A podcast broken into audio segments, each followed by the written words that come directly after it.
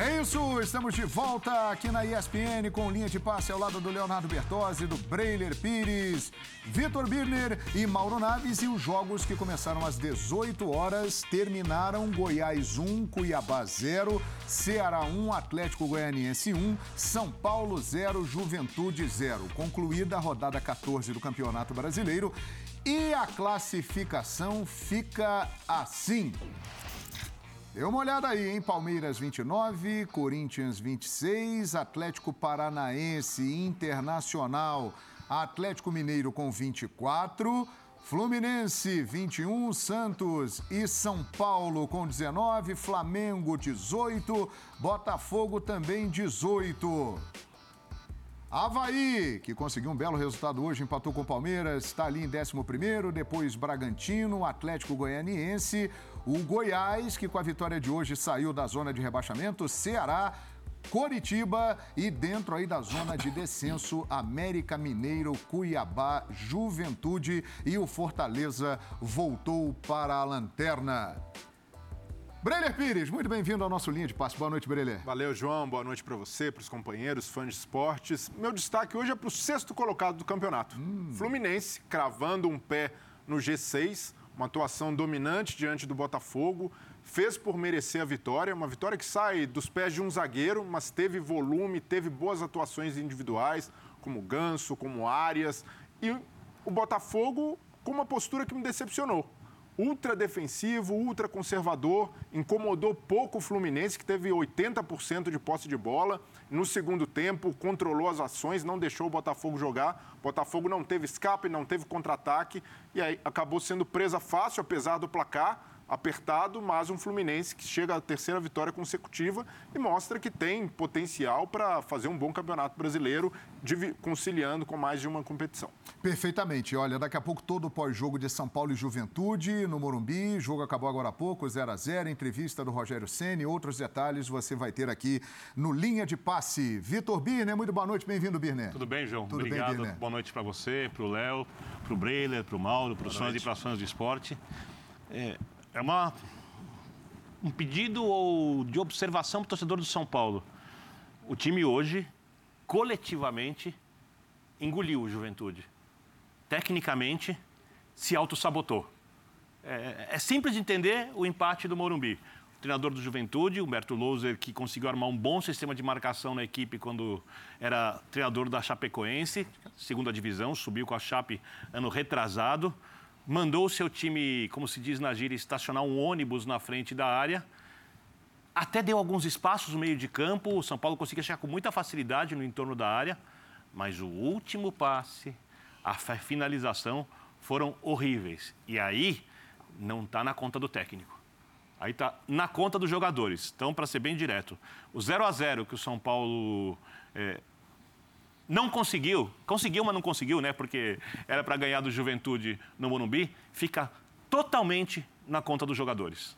Perfeitamente. Hashtag linha de passe. Mande o seu recado, participe, faça seu comentário, a sua pergunta e nós vamos registrar com o maior prazer aqui no Linha, que neste domingo conta com o presidente Mauro Naves. Bem-vindo, Mauro! Boa noite, João, companheiros. Abraço enorme ao fã de esportes. Eu ia falar também um destaque sobre o Fluminense, mas Sim. agora, como o Birner já falou do jogo, eu vou só falar de um jogador que chama-se Paulo Henrique Ganso. Ele falou no começo do ano que ia jogar bola e ele com o Diniz funciona mesmo, hein? Ele vira quase que um debochado, como você é? costuma Opa. falar sobre aqueles jogadores que fazem muita graça. Mas eu queria te falar é. É, sobre esse achatamento ainda, né? A gente pode e vai discutir aqui. Puxa, o Palmeiras deu uma oportunidade agora para os outros concorrentes se animarem com esse empate, ele já podia ter dado uma disparada. João, o ano passado foram oito para a Libertadores, é isso, Bini? Isso. Oito, sim. O oitavo é o São Paulo. Sim. Tem 19 pontos. Não sei quantos irão esse ano, depende de quem ganha a Copa é. do Brasil, aquela história e tal. Mas se tivermos oito vagas, o São Paulo tem 19 pontos em oitavo. O primeiro na zona de rebaixamento é o América, tem 15. Então são quatro pontos que, que ainda separam aquele que no momento é o primeiro rebaixamento e, e que, teoricamente, se tiver oito vagas, estaria na Libertadores. Ou seja, tem muita água para rolar ainda, muita coisa para acontecer. Óbvio que todos os outros 19 vão secar o Palmeiras para que continue dando um tropeço, para que eles possam é, ainda imaginar a possibilidade de, de, de chegar ao título. Não sei, acho que poucos vão disputar esse título. O principal candidato ainda é o Palmeiras. Mas para Libertadores, Sul-Americana, para saber se vai ser rebaixado, eu acho que tem muita coisa para acontecer ainda. A diferença é muito pequena muito pequena. É, o campeonato achatado. E aproveitando né, essa deixa aqui trazida pelo Mauro Naves, é o nosso primeiro assunto. Havaí 2, Palmeiras 2. Hoje em Florianópolis, Leonardo Bertozzi, a gente acabou de ver a classificação do campeonato. O Palmeiras perdeu uma chance interessante de abrir cinco pontos para o segundo colocado, Léo. É verdade, João. E, e perdeu dois para os que eram seus rivais de pré-campeonato, vamos dizer assim, né? Atlético e Flamengo. Então, é, isso também. Mas, como eu falei no meu primeiro destaque, assim, acho que é um resultado que você pode aceitar. Primeiro porque o Havaí é um time que nesse campeonato tem sido forte em casa, é um time bem treinado pelo, pelo Barroca, é um time que costuma dificultar para quem vai lá. Então, acho que você tem que sempre lembrar que tem um adversário do outro lado e esse adversário tem, tem também as suas qualidades. E segundo que, é, assim, é, é, não, não, você está você tá numa semana que teve dois clássicos e na segunda e na quinta, né? Então, você dizer segunda, quinta e domingo, ah, mas podia ter começado com outro Podia, mas é, é, começou com um time também que poderia ter jogado melhor, principalmente no primeiro tempo. Depois, claro, com a entrada de jogadores importantes, o, o time se qualifica um pouco mais, conseguiu uma virada importante. Você está vendo aí o gol do Rony. Pouquinho depois do Navarro perder um gol, uhum. incrível, né? E eu acho que talvez em alguns momentos isso faça o torcedor valorizar um pouquinho mais o Rony, né? Que não é um jogador uh, que levanta unanimidades, mas que indiscutivelmente. Deveria é um ser unanimidade. Importante. É, mas não é, né? aos olhos do Sempre torcedor. digo, Léo, quando o Palmeiras for lembrar dessa era de vitórias, uhum. ele tem que lembrar do Everton, do Gomes, tem que lembrar do Dudu, obviamente, mesmo tendo participado apenas da segunda Sim. Libertadores, vai lembrar do Veiga uhum. e tem que lembrar do Rony. Porque uma coisa que me incomoda muito, eu sei que no assunto, desculpa te interromper, ah, mas é, eu já vi várias vezes times que tiveram jogadores que não eram tão técnicos e que foram muito grandes em títulos gigantescos, e o Rony foi em dois de Libertadores, e a história vai passando, e aí se lembra do jogador que era mais técnico, do jogador que fez um gol ali, um gol acolá, e não se coloca esse jogador na história no mesmo patamar. Para mim, o Rony está no mesmo patamar de todos os principais jogadores dessas conquistas do Palmeiras, mesmo sendo tecnicamente inferior uhum. ao que o Gustavo Gomes é na zaga, ao que o Everton é no gol, ao que o Dudu é tecnicamente pelo lado, é o que o Veiga é na criação. Na prática, ele é tão importante quanto eles, desculpa te interromper. Não, não tem problema nenhum. E acho, mas é importante pontuar, né? Porque ele acabou fazendo o gol que, o, que o, um gol não era um lance difícil para o Navarro fazer ali antes. Mas o Havaí teve força para buscar, teve o golaço ali do, do Jean-Pierre. E no final das contas, acho que o empate ficou de bom tamanho porque foi o jogo. E não adianta, assim, a gordura no campeonato de pontos corridos, você, você constrói para dias assim. Uhum. O dia que você poupar jogadores, o dia que você não tiver uma partida perfeita, um dia que até um dos seus principais jogadores, como o Gustavo Gomes, não tiver na sua melhor tarde, faz parte. Então, assim, é, sem drama. Para mim, sem drama. É um resultado que, que é normal no campeonato, contra um time que vai dar trabalho a outros, inclusive candidatos ao título, que, que visitarem Ô, o mercado. Mas eu fico imaginando o torcedor palmeirense hum. quando olha para esse jogo e pensa que dava para é. sair com três pontos. Esse é o copo meio vazio. É, pelas circunstâncias até. Hum. O Palmeiras tem oportunidades, o Palmeiras desperdiça e no segundo tempo, com a entrada dos jogadores titulares, o Palmeiras eleva o seu nível, começa a finalizar mais. O Rony, por mais que não seja um centroavante de ofício, tem muito mais presença de área é, que o Navarro, um jogador que incomoda mais a defesa que o Navarro, mas ainda assim o Navarro é útil. O Navarro ele consegue é, forçar um erro do lateral do Havaí, do Kevin, e ganha a oportunidade de gol. Mas aí peca na definição, que é, é, o calcanhar de Aquiles do Navarro. Tecnicamente, ele não é um grande centroavante, mas é um cara que fisicamente pode ajudar pelo estilo de jogo do Palmeiras. Nesse ponto, é bom alguns jogadores abrirem os olhos. Que esse é o tipo de oportunidade que tem que ser aproveitada. O Rony, o Wesley dá uma assistência, mas ainda assim não, não leva vantagem nos duelos individuais. É um jogador que pode aproveitar mais essas oportunidades. O Veron não entra muito bem. E aí o Navarro. Uhum. Navarro é um jogador que certamente, se mantiver esse nível, vai perder oportunidades, vai perder espaço com a entrada de Merentiel, Sim. com a entrada de Lopes. Então, esse, é, esse é o momento para jogadores como ele abraçarem como ali os jogos da vida. Porque tem quando aumentar a concorrência no elenco do Palmeiras, eu acredito que o Palmeiras vai se reforçar mais nessa janela do meio do ano, vai ter menos espaço, vai ter menos oportunidade. E esse, era um, esse é o tipo de lance que o Navarro não pode perder, até pela concorrência maior que se avizinha. São jogadores que estão deixando a desejar, mas que nesse tipo de oportunidade poderiam entregar um pouco mais. Aliás, aqui, Mauro, na hashtag linha de passe, Sim. e a nossa produção, com o João Gonzalez já tinha me alertado também, ele é o alvo da torcida palmeirense, o Navarro, hein?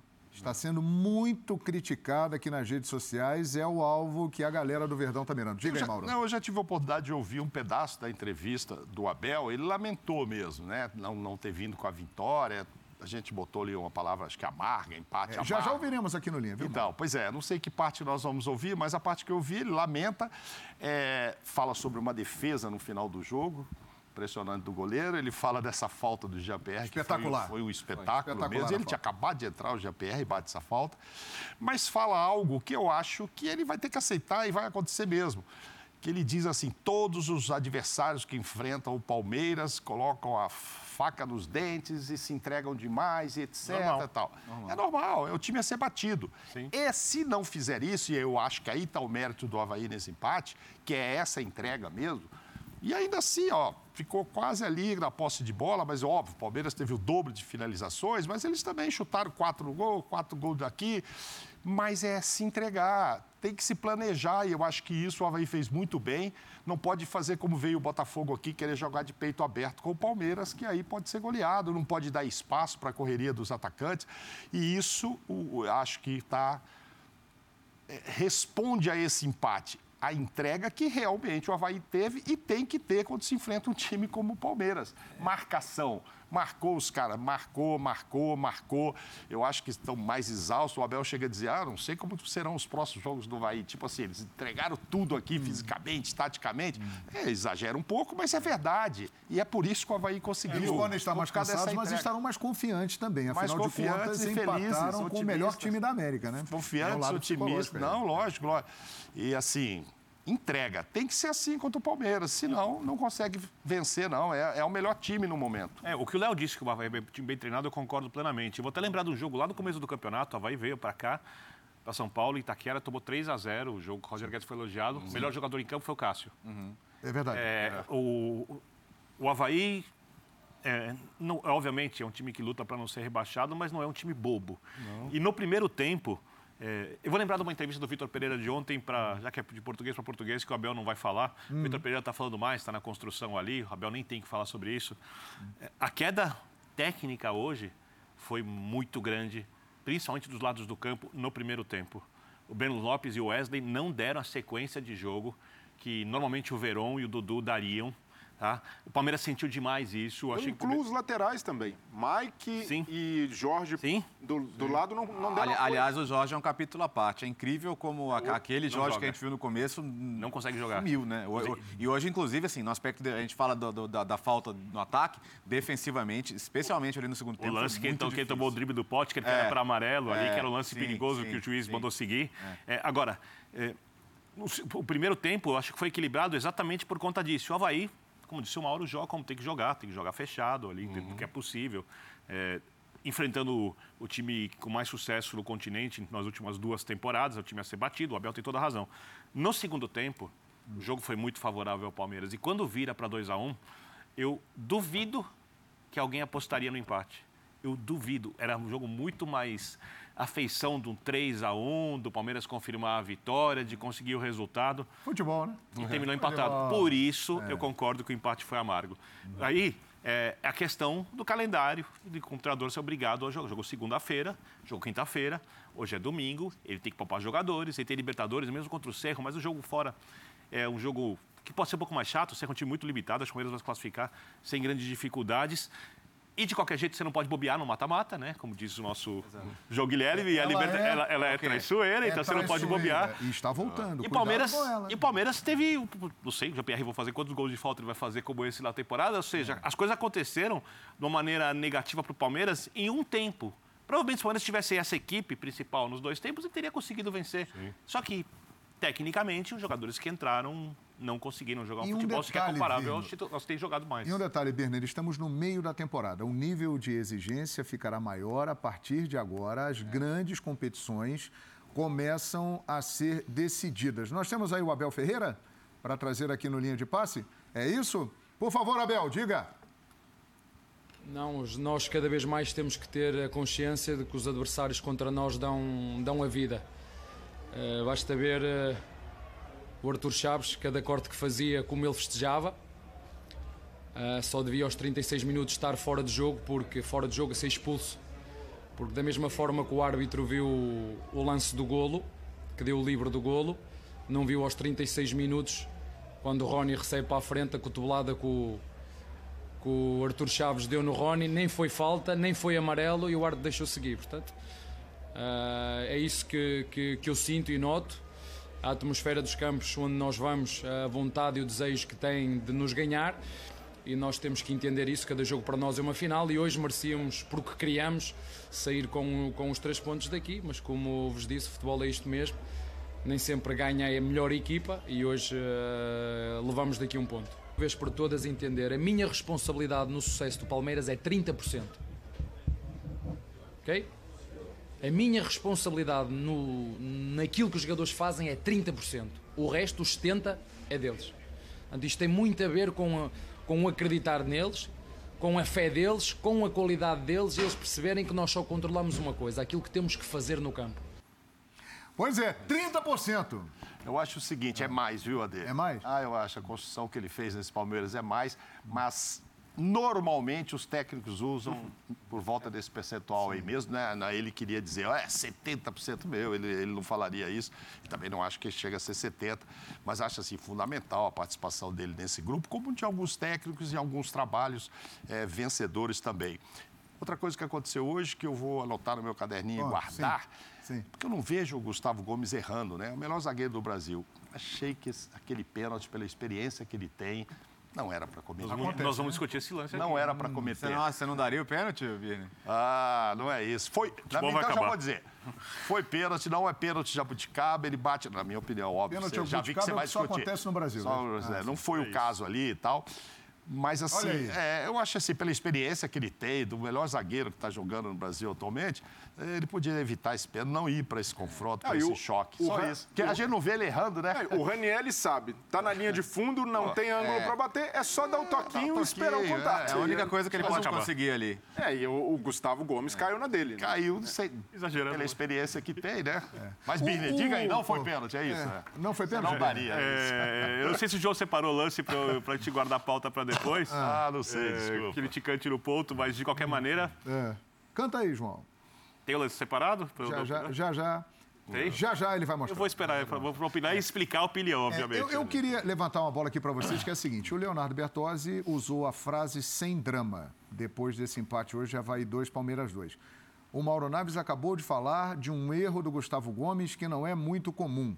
Estamos no meio da temporada, que até agora é extraordinária do Palmeiras. O Palmeiras só perdeu quatro jogos. E a partir de agora, as competições mais importantes passarão a ser decididas. Será que chegou a oscilação que não tinha acontecido ainda com o Palmeiras do Abel? É sem drama, como disse o Leonardo Bertozzi, ou é um primeiro sinal de que precisa ficar atento a esse momento do time do Palmeiras, que é o time a ser batido? Olha o que vem pela frente aí, só para ah. você comentar, Beto. O Cerro, né? Sim. Agora. Cerro. Depois Atlético Paranaense em casa, em São uhum. Paulo depois volta a jogar com o Cerro, Fortaleza fora de casa e depois o São Paulo em casa pela Copa do Brasil numa decisão. Quer dizer, não tem, Só jogo ninguém duro. tem refresco é. também. Se a gente pegar a sequência é, então. de outro time também, dos outros, é... tentando, mas, enfim, tentando, tentando fazer o, é essa. Tentando fazer o advogado de defesa aqui, Sim. então, tá? Sim, pois não. É, eu não qualifico como oscilação uhum. é, uma derrota de 1 a 0 num clássico, que é o primeiro tempo num jogo de 180 minutos, quer dizer, é metade de um confronto, tá? Uhum. Não acabou ainda. E o um empate fora de casa contra um adversário que, que fez, tem seus méritos, na minha opinião, joga bem. É, e, e, o time estava bastante modificado. E não tem como não modificar o time em alguns momentos. É, e, e as decisões vão sempre ser difíceis. Especialmente no Palmeiras, que o planejamento da temporada dos times brasileiros normalmente é um. É, vamos devagarzinho aqui, estadual, vamos subir. O, o, o planejamento do Palmeiras era, eu tenho o, um campeonato mundial em fevereiro, Sim. eu tenho que estar tá bem. Então, lembra os primeiros jogos do Palmeiras no ano? Voando. Acelerado. Voando, Sim. mesmo no campeonato estadual, voando. E chegou bem no mundial. Fez um bom mundial. Sim. Jogou bem os dois jogos. Tá? É, claro, depois volta, retoma o ritmo e tal, mas, mas a preparação, assim, é diferente das outras. Então, em algum momento, você pode ter ainda oscilação, você pode ter aqui uma, uma barriga física, de desempenho, até mesmo de resultado. Mas, assim, não é numa semana para mim que você ganha um clássico de virada no final uhum. e perde, mas tem o segundo jogo e empata um jogo fora mas de casa. A semana começou bem, é verdade. É, não, não, não, dá para criticar é. o Abel pela escalação de hoje. Não. Porque se fosse um confronto com qualquer outro adversário, que não fosse um clássico na Copa do Brasil, uhum. Eu até entenderia se ele poupasse no meio da semana, segurasse na Copa do Brasil, porque Sim. imaginando a hierarquia de torneios, para o Palmeiras, a Copa do Brasil não é, não é prioridade. Eu entenderia se ele tivesse poupado no clássico, tá? Eu, hum. O clássico é pesado. E o Abel... Acho que menos gente entenderia. Esse que é o ponto. A Libertadores é. e o Brasileiro são pesados. É. A Copa do Brasil e não é. O Abel sentiu isso no Campeonato Brasileiro do ano ah, passado, aprendeu, quando, quando poupou contra o São Paulo. É, não, eu acho, acho, que ele fez o certo, ele ganhou a Libertadores. Não, mas a, a, a corneta foi grande. A comunidade palmeirense não entendeu. Ah, mas, mas nesse, ca, nesse caso... Você você, da Libertadores. É, pesa, é pesado poupar num clássico fora no Morumbi e eliminatório. E o Palmeiras, pelo menos nas metas financeiras, estipula quartas de final de Copa do Brasil. Então, pelo menos, passar do São Paulo é uma obrigação financeira para o Palmeiras. Então, eu valido a estratégia do Abel de não poupar na Copa do Brasil. E pensando na gordura que o Palmeiras já tem, por mais que seja mínima, de uma vitória, Sim. Faz sentido, fazia sentido poupar contra o Havaí. Então, a escalação, a estratégia dele não for, talvez não tenha sido a melhor, mas tenha sido a possível. A estratégia que se desenhou diante dos confrontos do Palmeiras e das prioridades. Eu entendo a estratégia a partir do ponto de vista que ele olha para o Havaí e fala: eu posso conseguir o resultado positivo colocando meus jogadores por, principais por 35 uhum. minutos, colocando substitutos desde o início. Birne, e ele ensaia essa escalação no próprio jogo contra o São Paulo, quando ele termina com Wesley, Sim. Breno Lopes Sim. e Navarro na frente. Sim, é, mas eu, eu, eu, eu, em primeiro lugar, acho que vou ser bem claro. Prioridade do Palmeiras é Libertadores, o campeonato mais difícil e gigantesco é o brasileiro, e a Copa do Brasil, terceiro plano. Copa do Brasil, para mim, é um torneio muito bom, muito legal de se ver, divertido e tal, mas para mim é um torneio pouco valorizado além da conta. É o terceiro que... em importância? É claro, né?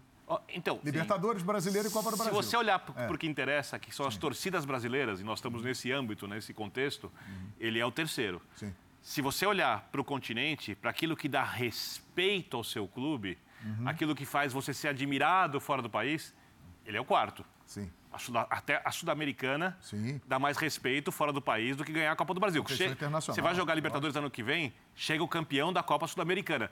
Da Copa do Brasil, não sei se citam. Né? Não sei se acho que é tão relevante é, assim lá fora. Interna, é mas no final das contas, mas o time eu, joga Mas eu acho, Birner, que pelo, pelo, pelos adversários que você enfrenta, vou te citar um exemplo. Se o São Paulo tira o Palmeiras agora e pode ter uma arrancada para ganhar a primeira Copa do Brasil dele, contra adversários que vão ser desse escalão, necessariamente, porque a Copa do Brasil vai afunilar, é, talvez para o torcedor ela fosse maior. É mais importante para o torcedor. Eu concordo, respeito e não quero mudar isso. Mas vou dar um exemplo. O Atlético foi campeão ano passado. Contra quem o Atlético jogou nas quatro fases? Da, da, da Libertadores, você Da diz. Copa do Brasil. Não, não, jogou com o Atlético Paranaense, Fortaleza, né? É. Ok, mas. mas isso para o torcedor é do Atlético. São, são, times difíceis de você enfrentar. Mas para o torcedor do Atlético é tão, são, são confrontos tão históricos, assim, tão relevantes. Mas para quem não ganhou. Fica como é que é um, dois né? times. É que esse ano caíram aí clássicos é dessa é, fase. Para quem nunca ganhou, é importante. Converso com muito São Paulino, muito hum. perto de mim, que para o São Paulo é muito importante, muito até porque o São Paulo não joga Libertadores é, e não tem chance de jogar brasileiro. Já, então. E não tem a Copa do Brasil. Né? Concordo. É. Mas não é porque nunca tem venceu. Tem galeria lá da Libertadores, tem galeria de brasileiro. Não é porque fica naquela. O São Paulo já chegou, como você Sim. bem sabe, no tempo em que o São Paulo não tinha Copa do Brasil e ganhava tudo, uhum. a abrir mão de disputar a competição. Tá, mas hoje é que, não é que, é não, hoje para o São Paulo é. seria extremamente importante. Claro. Aí termina de fato o jejum de títulos. tem um monte. O ano passado o presidente falou, olha, é a nossa Copa do Mundo. É tudo depende do momento. Pô, não, mas aí é, você acreditou quem quis. É, então você tá goleada como se tivesse jejum, do mesmo o, jeito. O Mauro Naves, aquela colocação aqui que o Léo e o Breiler já responderam, eu gostaria de ouvir Sim. a opinião do Birner e sua também. É, é, um meio de temporada? É, está em desvantagem na Copa do Brasil, perdeu para o São Paulo e hoje empatou com o Havaí mesmo fora de casa, quando era o favorito para conseguir uma vitória. É um sinal de alerta ou não? Sem drama, não tem nada a ver? Não, acho que não. É, a gente, alguém aqui comentou, ah, o Wesley não entregou hoje, o Navarro não entregou e o as mudanças. Breno Lopes. O Breno Lopes. Quando ele põe esses jogadores contra o São Paulo, e foi agora, essa semana, foi agora. todo mundo dizia assim: está vendo que diferença? Que o, elenco. O, o, é, o Rogério Senna teve que botar o Rigoni e o Éder, que não entregaram nada perto do, da correria que entra o Wesley. O Breno Lopes já entra, chuta na trave. Só que hoje eles começaram e não deram resposta mas acho natural, vamos poupar um pouquinho. O Veiga estava nesse processo de voltar e o Rony, vamos descansar ele um pouco. Hum. Mas era para ser um ataque que poderia infernizar. Hum. Toda vez que o Wesley entra, é, ele inferniza. Ele ainda mais qualidade. Que, é, é, ele pega todo mundo faz uma, jogada do, faz uma jogada no segundo tempo. É, então. É, exatamente. Mas, enfim, é, ah, hoje entregou. Então, acho natural. Assim, o Palmeiras foi o primeiro a começar a temporada? Foi, por causa do Mundial. Sim. Talvez o Palmeiras já esteja num processo de desgaste maior do que os outros? Pode ser. Tanto é que todo dia o Abel fala assim: não sei que hora que esse time vai quebrar.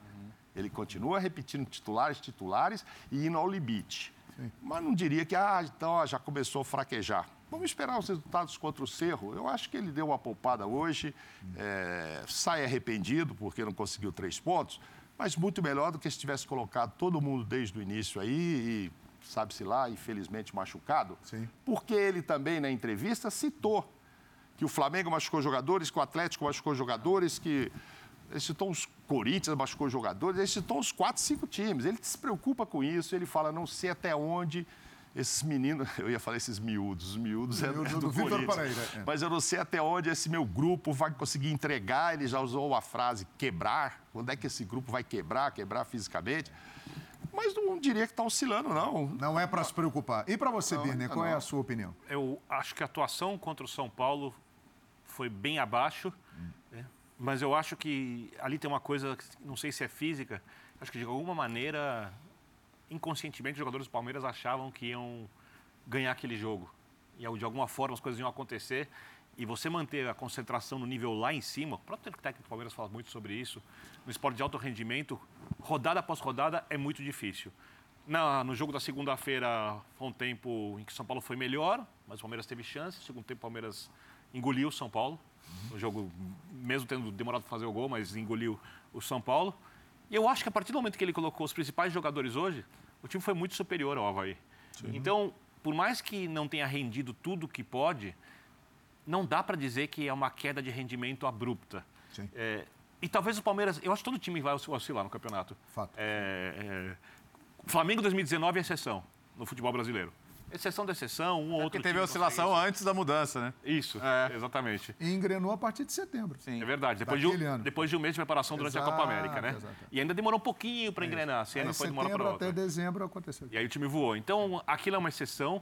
É, o nosso futebol, quando a gente olha os elencos, não dá para imaginar que um time vai conseguir pontuar como pontuou um City, um Liverpool uhum. na Inglaterra, para dar os melhores exemplos, um Bayern de Munique na Alemanha, não nessa temporada, mas uhum. em muitas temporadas.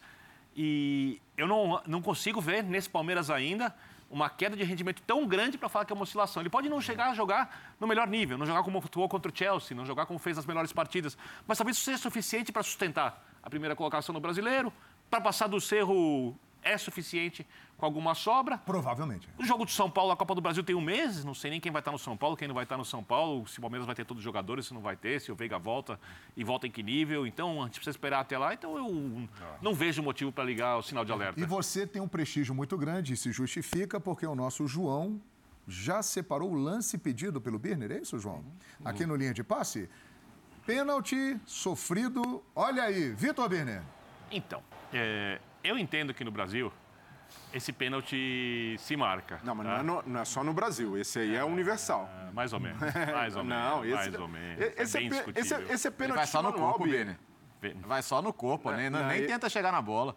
esse aí, é, a gente pode discutir a malícia do Raniel. É, exatamente, que... esse é o ponto. Mas o zagueiro cai nessa malícia e dá a pancada. Você acha que ele derrubou o Raniel? Eu acho que sim. Sim, Eu- ele, ele, tá, ele tá em velocidade, é, o contato ali. pra- Não, Então, eu entendo que no Brasil se marca, não vou nem discutir se o VAR está certo ou não, porque aqui a falta de critérios permite que se faça tudo.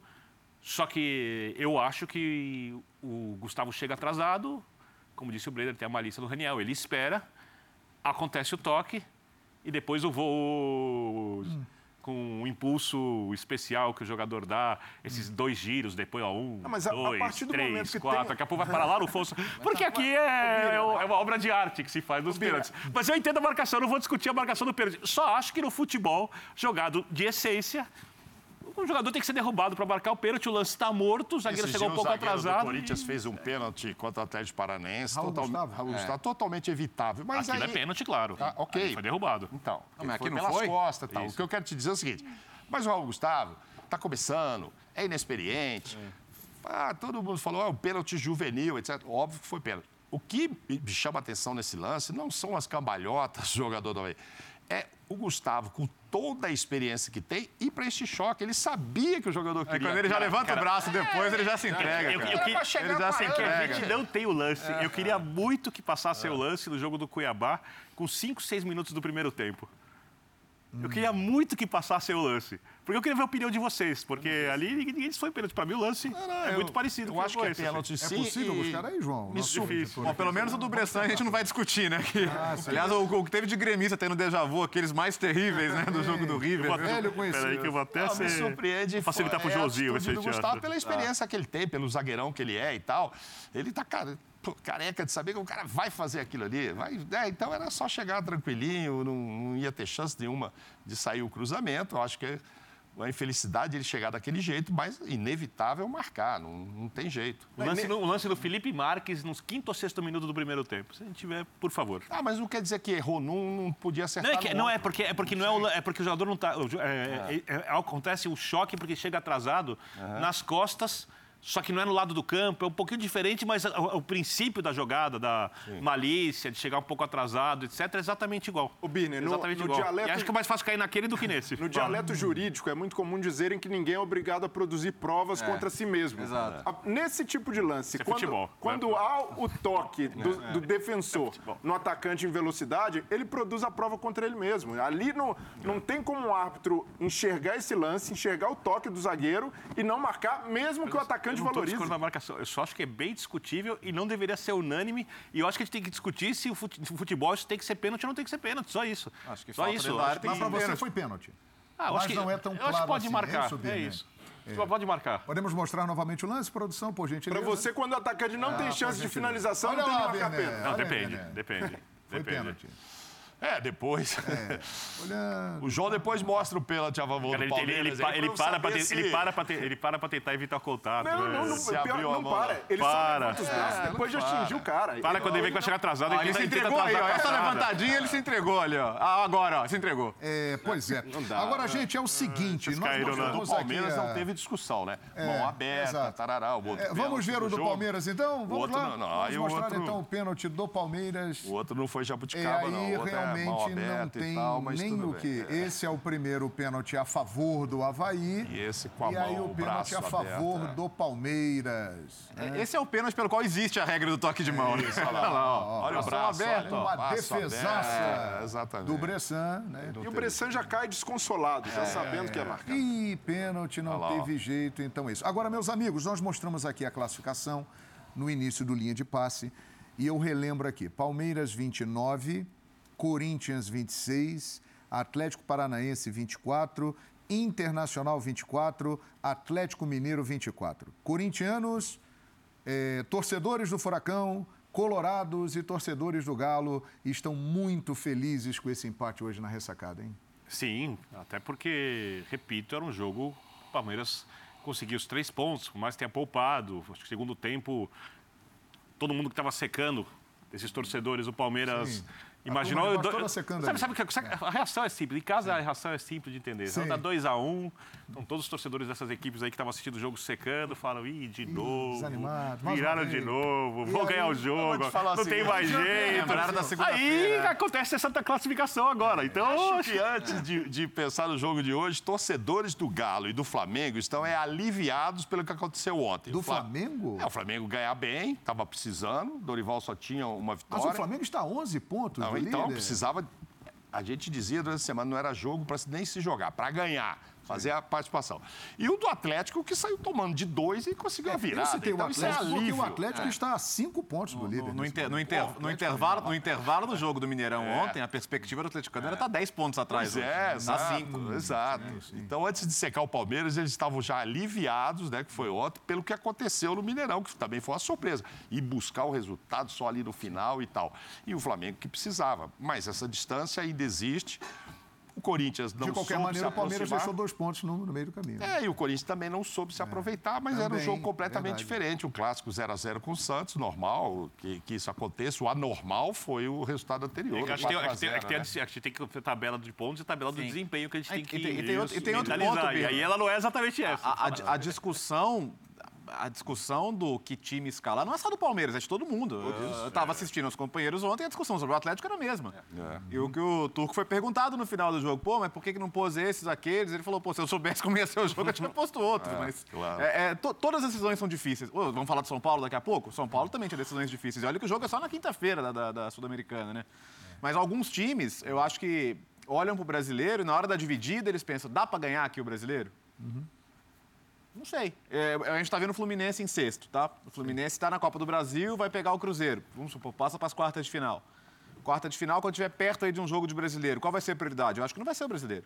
Porque realisticamente a chance de um título está ali. Agora, para os times que almejam o título brasileiro, essas decisões são mais difíceis.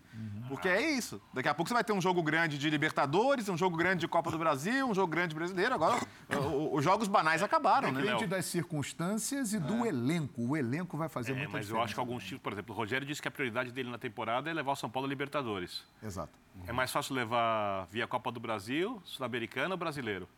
Acho que é um dilema grande. No caso, por exemplo, do Palmeiras. O Palmeiras sabe que vai estar na Libertadores do ano que vem. O torcedor do Palmeiras já sabe que o time vai jogar Libertadores do ano que vem. O Atlético não está duvidando um pouco, tem alguma dúvida, mas o Atlético vai jogar Libertadores do ano que vem. O Atlético estará entre os times mais bem classificados.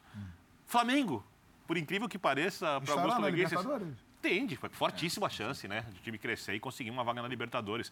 Se com esse elenco não chegar na Libertadores e com a janela forte que o Flamengo vai fazer de transferências agora, esquece, né? Então esses times vão estar na Libertadores. O Atlético já não sabe. São Paulo. São Paulo não sabe. São Paulo não sabe se vai estar na Libertadores. Então esses times têm dilemas maiores, porque é, o Atlético tem que sonhar com título. A diferença de pontos do Atlético para o Palmeiras é totalmente acessível ainda. E você olha o elenco do Atlético e fala, opa, dá para brigar. E se reforçando também, né? E se reforçando também. O Palmeiras é o time mais bem treinado. É o time que joga o melhor futebol, Breiler. Não, na perspectiva do torcedor palmeirense, é um empate decepcionante Sim. quando você pode abrir cinco pontos para o segundo colocado, ganhar uma gordura ainda maior. Mas se você olhar o contexto do campeonato, o Corinthians perdeu para o Cuiabá, é um, um jogo ganhável, se podemos dizer assim, um- contra um adversário inferior. O Atlético perdeu pontos para Goiás e para Curitiba, Curitiba em casa, Perdeu inclusive. pro América também. Eu não gosto desse raciocínio. agora. Então, mas, mas pro- para o torcedor do Mas você Palmeiras... mesmo colocou, Birner, que, que aqui não tem o- os times de 90 Não, pontos como tem na perfeito. Premier League. Não perfeito, tem mesmo. Perfeito. Eu não vou fazer, mas eu não gosto do raciocínio porque a impressão que passa é que parece que, por, por exemplo, é, o cara, você, você tem um negócio, Hum. aí você vai lá, devolve o troco errado pro cara, dá o troco a mais, né? Você vai no negócio, o cara também que, que não te devolveu o troco, Ah. Também tem um negócio. Você vai lá, o cara dá o troco errado. Você recebe o troco errado, você não devolve? Você devolve. Você não pode é, é, pontuar pelos. Você tem que pontuar pelos acertos dos times que podem ganhar dessas equipes. Então, aí a gente tenta explicar o porquê que os times não venceram o jogo. Mas eu não acho que o fato de um não ter vencido e o outro não ter vencido justifica alguma coisa. Não, tem que ganhar. Tem que ganhar do Cuiabá, tem que ir lá e fazer 2x1 e tem que manter o resultado ou abrir o placar e ganhar do Havaí. Porque são times muito melhores. Agora, o detalhe é o seguinte: eu citei aqui na classificação Corinthians 26, Atlético Paranense 24, Internacional 24, Atlético Mineiro 24. Temos aqui o Fluminense com 21. O Mauro Naves citou o Flamengo. O Flamengo tem, neste momento, 18 pontos e está a 11 do líder Palmeiras. Vocês acham que o Flamengo ainda tem chance de disputar o título do Campeonato Brasileiro? De ser campeão brasileiro? Ele vai precisar de uma sequência, vai ter que emendar uma sequência de seis, sete vitórias, tá? o que o Flamengo tem condição de fazer, né? e fazer a parte dele. É claro, se você mira ali ter 70 e tantos pontos para ser campeão, tem que ser um aproveitamento absurdo, de outro mundo. Agora, a gente já viu, cara, o campeonato de 2009 mesmo. No meio do campeonato de 2009, você apostava no Flamengo para ser campeão?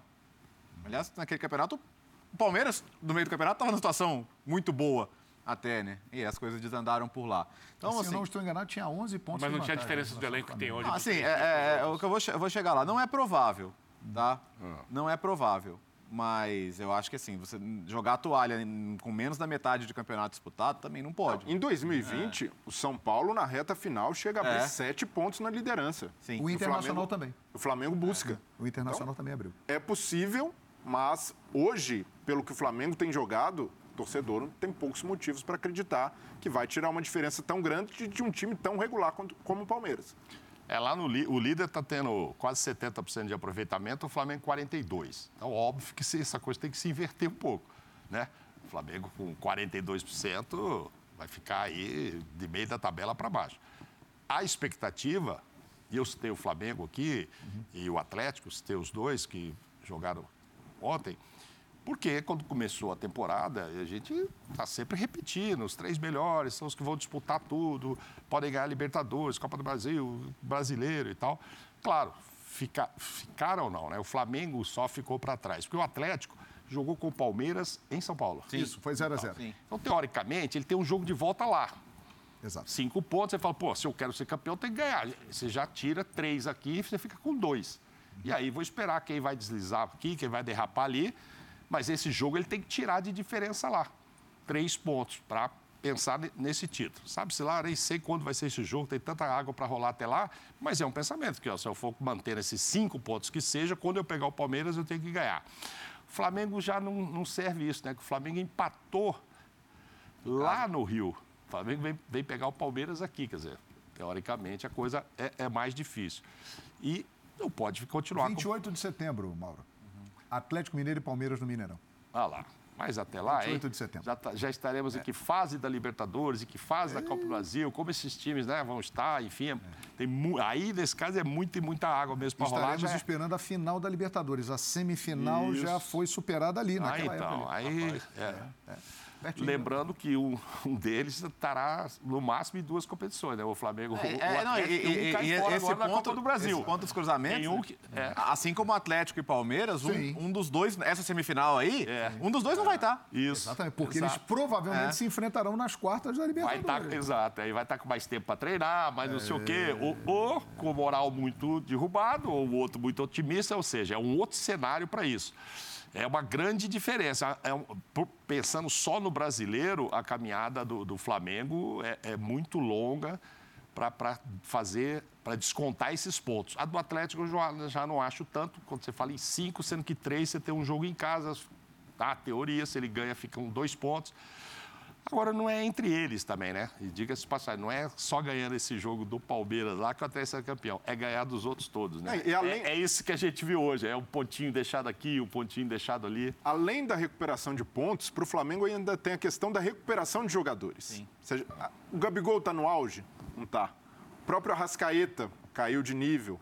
Everton Ribeiro precisa jogar mais. Como vai ser o encaixe de cebolinha, né? Defesa. É. Então, é, é muita coisa ainda num trabalho incipiente a ponto da gente dizer que o Flamengo está num rumo de olhar para cima na tabela para a liderança. Eu vejo hoje o Flamengo olhando mais para o Corinthians, de uma perspectiva mais realista, do que para o Palmeiras. Num segundo momento, conseguindo recuperar, retomar a confiança de jogadores, acredito que a ambição pode crescer. Mas nesse momento, a perspectiva do Flamengo é retomar o seu nível mínimo, que ainda, para mim, está longe de ser alcançado pelos jogadores que tem. Perfeito. E os dois próximos jogos do Flamengo serão em São Paulo. Contra o Santos na Vila Belmiro e contra o Corinthians na Neoquímica Arena pelo Campeonato Brasileiro. Nesse meio tempo aí tem os dois jogos com o Tolima e depois, no dia 13, Maracanã, a decisão da Copa do Brasil contra o Atlético Mineiro. Agora, voltando a falar de Palmeiras e Semana de Libertadores da América. É, esses dois jogos agora, derrota para o São Paulo e hoje o empate é, com o Havaí lá em Florianópolis. É, o que observar nesses dois jogos, já pensando que na quarta-feira, Breiler tem o primeiro jogo decisivo de Libertadores pelas oitavas de final contra o Cerro. Palmeiras, com sua força máxima, é superior ao Cerro. O Cerro teve problemas na Libertadores. É, na, no, no retorno da fase de grupos, o Cerro não ganhou nenhum jogo. Marcou só um gol. Jogou muito mal. E escapou de ser eliminado para o Olímpia, por um, por um gol. gol é. Se toma um gol e, e sofreu. Eu não chequei a tabela, mas é o vice-líder do campeonato paraguaio, o Libertar. Per perdeu, perdeu o título no fim de semana para o Libertar.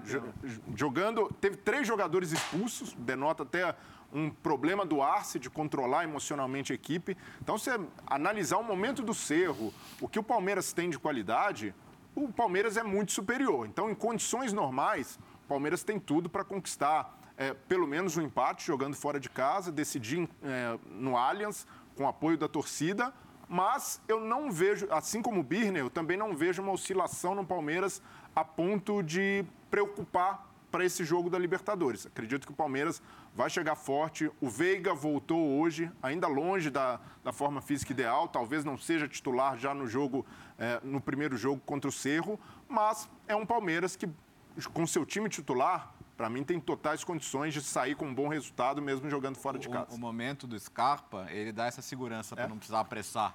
Impressionante, Veiga, né? né? O que ele está então, jogando. A gente brincava, ah, que é o reserva do Veiga. Ele tá lá, é só puxar o Scarpa. E o Scarpa tem ido muito bem de fato. Então, hum. eu acho que dá, dá para dar uma segurada. Para mim, no Palmeiras só tem um cara que pode subir o nível um pouco mais, que é o Dudu. O Dudu é, tem tido uma sequência abaixo do que a gente está acostumado a ver o Dudu bem, o Dudu decisivo, é, levando a melhor em confronto individual, acredito que ajuda o Palmeiras a suprir ainda mais a ausência do Veiga. É isso aí, coloque na sua agenda, a Libertadores está de volta, ainda bem, né? Nós adoramos a Libertadores da América e as transmissões na ESPN no Star Plus, na terça-feira, Emelec e Atlético Mineiro, jogo confirmado lá em Guayaquil, apesar dos protestos no Equador, mas a situação está controlada lá na cidade de Guayaquil e a partida está confirmada. 7h15 da noite, terça-feira, Emelec e Atlético Mineiro na ESPN no Star Plus. Na sequência, o Atlético Paranaense do Felipão, em grande momento, vai receber o Libertado Paraguai. Você também vai ver com a gente.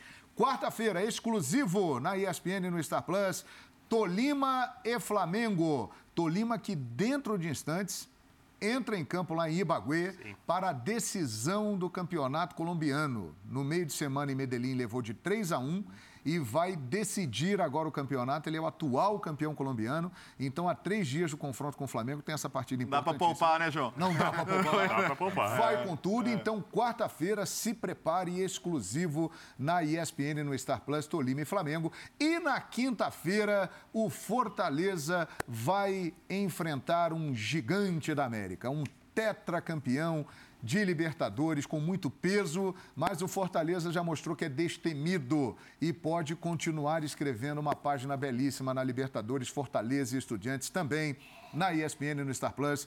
É o nosso meio de semana de Libertadores da América. Eu te amo, futebol, e a Libertadores, como sempre, será demais. Agora, vamos falar do empate no Morumbi. São Paulo e Juventude 0 a 0 Daqui a pouco, Rogério Ceni entrevista coletiva. Nós vamos mostrar ao vivo aqui no Linha de Passe. Vitor Birner, 0 a 0 no Morumbi, São Paulo e Juventude. É, o Rogério deve estar muito irritado. Muito irritado, porque o time chegou, repito, várias vezes no entorno da área do Juventude. O, o Loser fez o seguinte com a equipe. São Paulo começava a construção com três jogadores, os dois zagueiros, Miranda e Léo, e com o Rafinha. Esses jogadores não recebiam marcação no campo de defesa. Quando o Pablo Maia vinha, o volante, o quarto jogador mais avançado do São Paulo, um dos atacantes, próximo à linha do meio-campo, acompanhava o Pablo Maia. Os outros, então, resumindo, eram 10 jogadores atrás da linha do meio de campo um acompanhando o volante, o que dá uma maior, maior, quantidade maior de jogadores de marcação bem maior, aliás, do que jogadores de criação do São Paulo. Mesmo assim, você vai ver que o São Paulo chega no entorno da área diversas vezes. Mas diversas vezes. E aí falta o último passe, o lançamento, às vezes a finalização, como o gol impressionante que o Miranda perdeu. Aliás, a fase do Miranda, não por causa do gol que, do, do, do, jogo de segunda-feira contra o Palmeiras, ele tinha feito até umas duas partidas boas antes, mas é, não tem mais a mesma velocidade de antes. Tem um lance ali que o time do Juventude pediu pênalti, que é um lance que é, tem a ver muito mais com velocidade, numa das poucas vezes que o Juventude chegou à frente, né? Não então, passa a confiança de Diego e Arboleda. Não passa, não passa a confiança deles, mas o Rogério, a gente falou do Abel, o Rogério também tem que poupar o time. Olha esse gol, esse gol. Dá uma olhada. Incrível, não tem impedimento, hein? não tem nada. Legal. E aí tá, tá fácil para o zagueiro finalizar, jogador Nossa. frio, né? É. Não olhou muito bem para onde estava errando. Inclusive, a distribuição de jogo dele não é a melhor. O Léo é muito mais jogador hoje na construção do que é o Miranda. É, então. Eu só não vou cobrar do Miranda porque é zagueiro, porque de 29 finalizações, só 9 do São Paulo foram, não, no, foram no gol. Não, Você teve 20 que ou foram travadas ou foram para fora. Os outros é. também. O Caleri errou. E outros erraram também. É que essa era mais fácil, mas eu entendo o que Eu sei, eu sei. É. Eu acho que a grande questão... Ele tem categoria para fazer esse gol, Miranda, óbvio. É. Mas os caras erraram 20, os outros. O Caleri perdeu um gol na pequena área ali também. É, eu acho que a grande questão para mim ali no São Paulo foi hoje, mais do que a finalização, a construção. E aí a gente tem que olhar para os jogadores que o Rogério escalou. Alguns descansados, por exemplo, o Rigoni. Rigoni em São Paulo uma hora. O Rigoni descansado está equivalendo a qualquer Rigoni cansado. É. Rigoni cansado. Você tem toda a razão, Léo. É, Olha o Caleri Olha o gol do Caleri, que ele, o, a chance de gol perdida Sim. pelo Caleri. O Luciano, por exemplo, tem um lance em que o Léo rouba a bola no campo. Ó, Rogério. É, dá para entender. Que o, o Léo rouba duas bolas do campo de frente e arma dois contra-ataques muito bons para o São Paulo, dando bote no campo de ataque. Num deles, a bola vai para o Luciano. Luciano tem o Éder de um lado, tem um jogador de outro e finaliza de fora da área na mão do goleiro. Faltou o quê? É, frieza do jogador que, por estar num jejum de gols e numa fase não tão boa, uhum. quis resolver. Até porque era uma condição que ele podia finalizar, mas não era a melhor jogada. E quando o jogador tem outra opção, porque se ele finalizar ali, a gente elogia, ah, viu o espaço, finalizou, uhum. fez o gol, beleza, uhum. e tinha outra opção melhor. Nesse caso, ele tinha outra opção melhor e finalizou mal. Luciano também não foi também na construção. Nestor entrou, hum.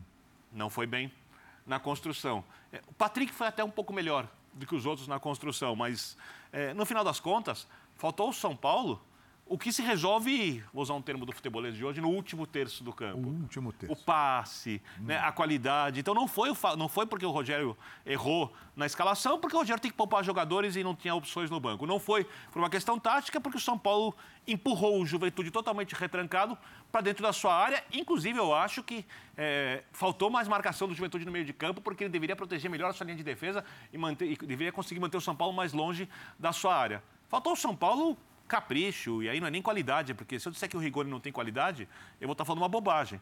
Agora, o Rigoni não joga futebol desde umas cinco partidas antes do Crespo ir embora. É, né? Então, é, é, tem, bate de direita, bate de esquerda, tem qualidade, mas não funciona. E o melhor jogador do São Paulo hoje, para mim, foi o Igor Gomes que rouba a bola, que aparece mais, aparece em vários espaços, fez até uma boa jogada ali pelo lado esquerdo, e aí o Éder errou na finalização, era o Rigoni atrás, então não... O tão é... criticado Igor Rigoni. É, o Éder também teve é. problema na finalização, então...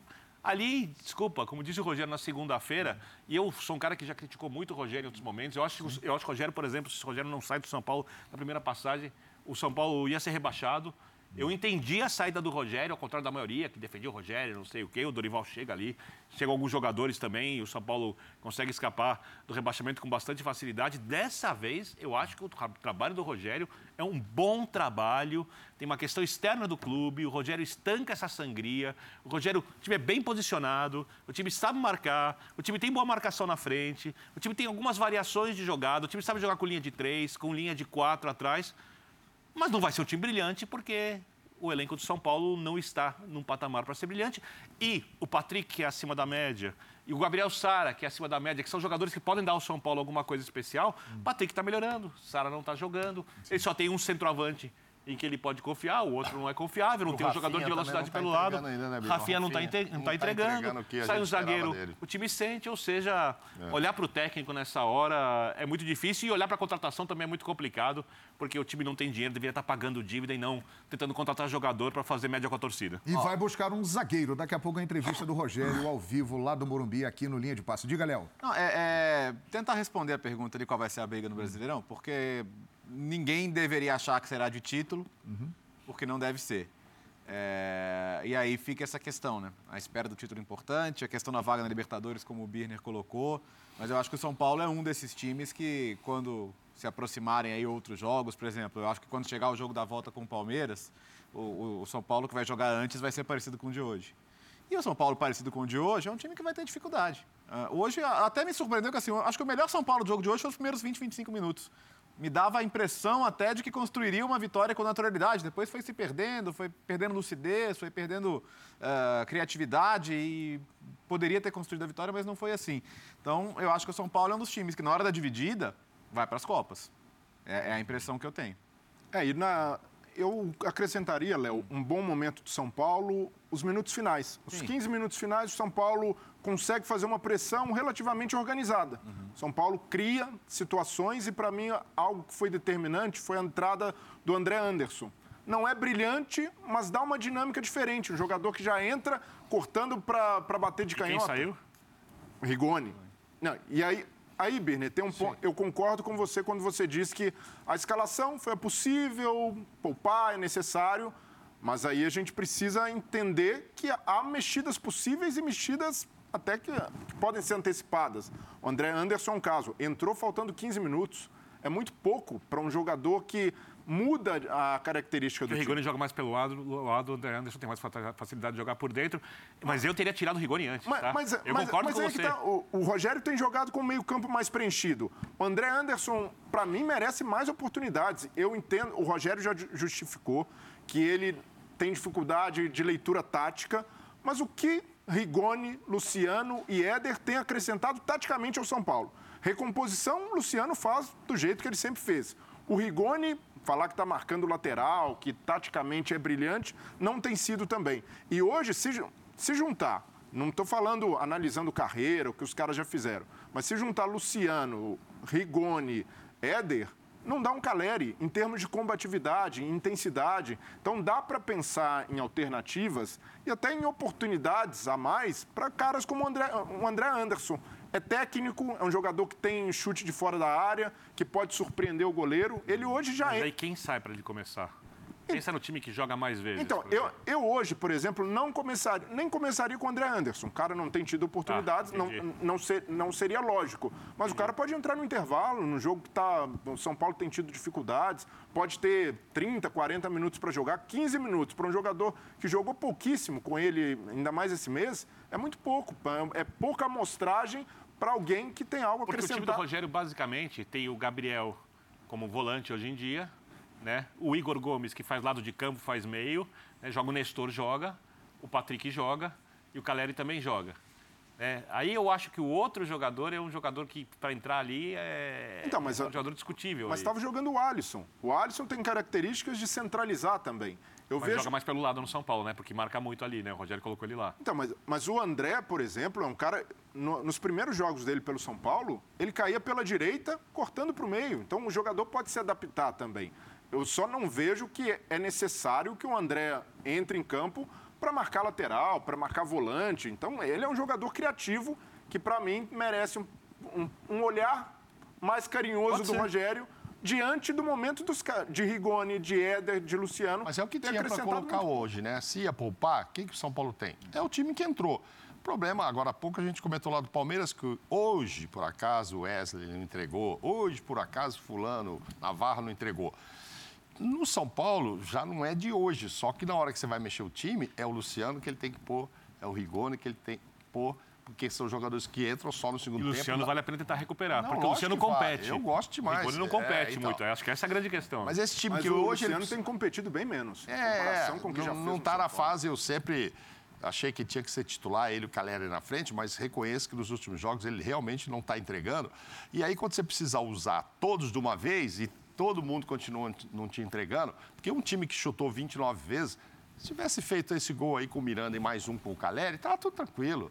Aí deu tudo certo, descansei todo mundo e ganhei de 2 a 0 e tal. Né? Do outro lado estava o Juventude, acho que estreando técnico e tal, fez um Sim. pontinho ali para sair da lanterna, deve estar tá festejando muito esse ponto. Mas, pô, com 29 finalizações, não dá para falar assim, pô, jogou mal demais.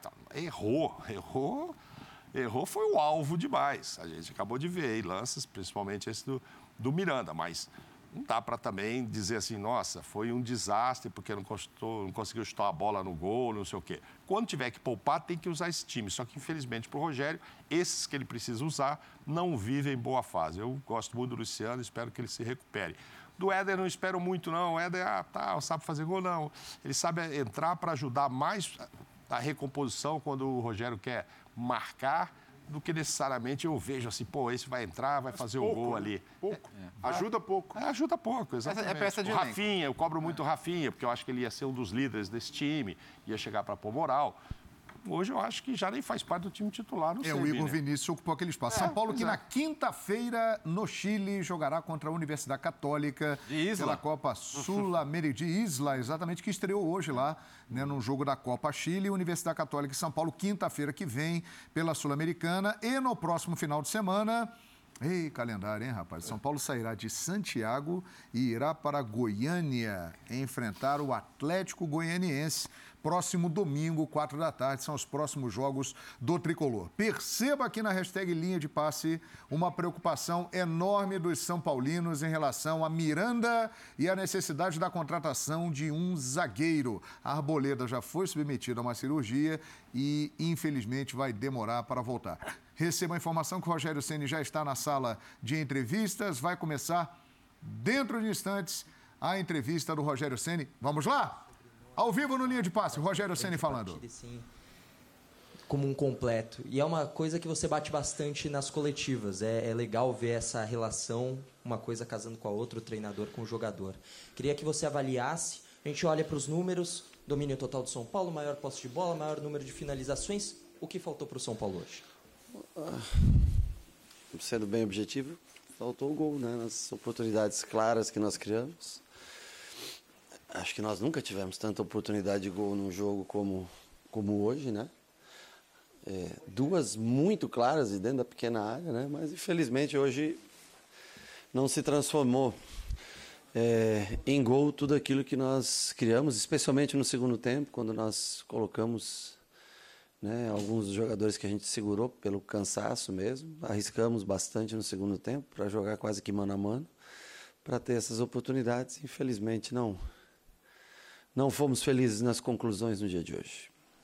Rogério, na segunda-feira você falou, né? Quinta eu usando a força máxima, no domingo não esperem um grande jogo, porque faltam peças. Não, não falei não esperem um grande jogo, só disse que então não dá para usar todo mundo do mesmo Não daria para render o que você é, esperava, né? Por isso que a gente troca e por isso que hoje no segundo tempo foi melhor o segundo tempo, não foi? É, foi, mas não foi, mas não saiu gol ainda. Mas foi, me, foi melhor foi o segundo tempo? Foi melhor. Coincidência. mas é o seguinte, Rogério, o calendário não vai mudar, vai continuar insano você tem quatro jogadores importantes fora de batalha por cirurgia. Você tem um elenco cada vez mais curto. E essa janela de transferência está chegando, está chegando. Então, minha pergunta é o seguinte: você está mais ansioso por peças que cheguem para reposição, para reforço, ou você está mais receoso pela perda de jogadores importantes nessa janela? Cara, eu sei que tem 10 pendurados com dois cartões amarelos. O elenco tem 20 jogadores de linha. Nós temos duas viagens essa semana. Essa semana nós não tivemos viagem, né? Nós jogamos segunda, quinta e domingo, mas jogamos aqui em São Paulo, né? Agora nós vamos para o Chile, do Chile nós voltamos para São Paulo. No dia seguinte nós vamos para Goiânia e, e, temos dois jogos fora de casa, né? Duas competições distintas. É, hoje era essencial os três pontos, né? Hoje era era era muito importante que a gente chegasse a 21 pontos hoje. Mas não deu, não conseguimos, não conseguimos fazer o gol, né? É... Não sei muito o que eu te responder, porque eu não sei, até agora não, não tem nenhuma proposta efetiva por nenhum jogador. Né? Eu sei que é um grupo que, infelizmente, pelas lesões já está ficando pequeno, né? E, repito, se nós tivermos eventuais perdas importantes, também vai, vai causar uma, uma queda de, de rendimento. Mas vamos viver dia após dia e ter um pouco de, de calma, né? E, e tentando ter resultados positivos aqui. Vai batendo cansaço, vai batendo desgaste, você não consegue três pontos, é ruim, né? Pra gente, né? Dentro de casa, criando o número de chances que nós criamos, né? tendo número de, assim, dezenas de oportunidades de gol, mas não vencemos. Agora temos que ter calma, viver dia após dia, recuperar eles amanhã. Terça-feira dar uma estudada também na Católica, que também mudou de treinador, né? Também teve uma alteração de treinador. E viajar para o Chile para analisar o que, que a gente pode fazer lá, tentar também sair com um bom resultado de lá. Boa noite, Rogério. Você demonstra uma calma aqui na entrevista, mas no campo você, você em alguns momentos ficou bem pistola, né? Você até tirou seu, jogou o agasalho ali no banco de reservas. Queria que você falasse um pouquinho desse momento quando as coisas não acontecem. E, e, e se você me permitir, é, quando o esquema tático, é, quando tudo você faz tudo para tentar ganhar de um adversário bem retrancado. Chuta de longe, cruza a bola na área, vai no fundo, pela direita e não dá certo. Não falta alguém botar essa bola debaixo do braço e partir para o individualismo, ser fome e tentar resolver o jogo? Não, mas nós temos jogadores nesse sentido para fazer gols. Hoje nós tivemos oportunidade de todas as maneiras, por baixo, pelo alto, em bola parada, em bola rolando, em tabelas, triangulações, bola para trás, chutes da entrada da área com bolas para trás. Teve Nestor, teve André, quando entrou, teve suas oportunidades. De cabeça nós tivemos oportunidade, com o pé dentro da pequena.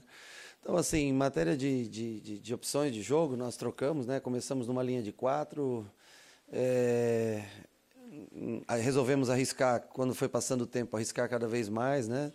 Colocando já o, o Caleri dando 45 minutos de descanso para ele, tentando fazer um time cada vez mais ofensivo, cada vez mais correndo mais riscos atrás, porque jogamos de um para um, né? Todo jogo, praticamente todo o segundo tempo jogando em um para um, quase.